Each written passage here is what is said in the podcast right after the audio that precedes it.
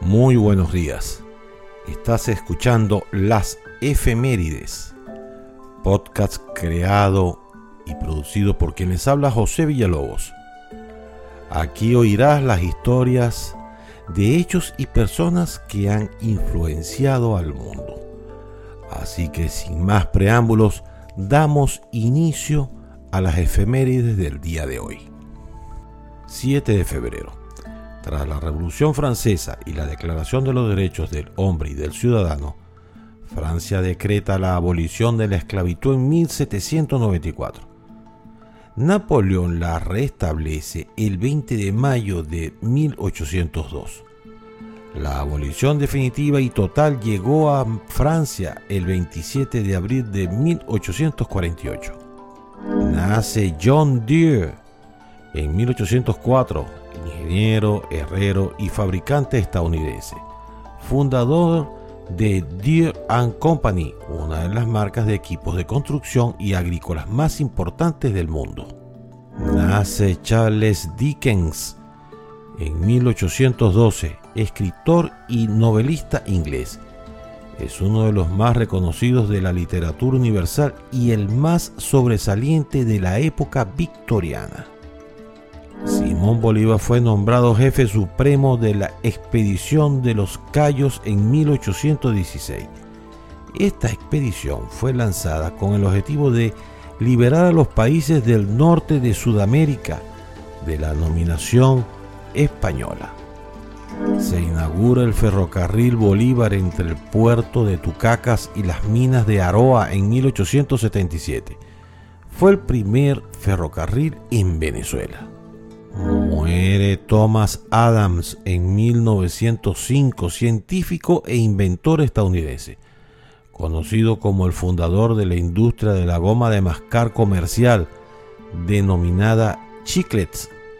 La marca Adams ha lanzado productos como Bubaloo, Certs, Clorets, Halls y Trident. Nace Ricardo González Gutiérrez en 1946, actor, cantante, payaso y presentador de televisión mexicano conocido por su nombre artístico Cepillín. Josefina Carrillo de Ponte, montañera de origen venezolano, es la primera persona en el país en alcanzar el Pico Bolívar, el punto más alto de Venezuela, ubicado a una altitud de 4.978 metros sobre el nivel del mar. Los restos mortales de Carlos Zulet son ingresados al Panteón Nacional en 1970.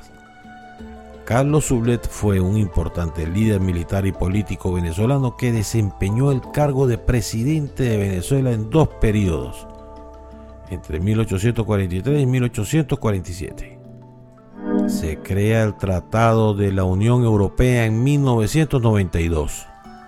El gobierno de Ucrania en 1999 decide poner en marcha el tercer reactor de la central nuclear de Chernóbil, con la consiguiente preocupación de Occidente, temoroso de sufrir un nuevo desastre nuclear.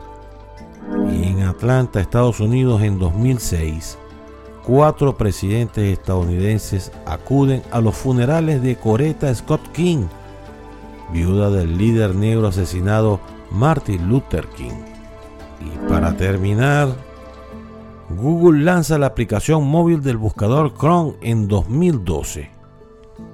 Y por si no lo sabías, el discurso del Estado de la Unión es un evento anual en los Estados Unidos de América el discurso consiste en un informe que da el presidente de los Estados Unidos al Congreso sobre el estado del país.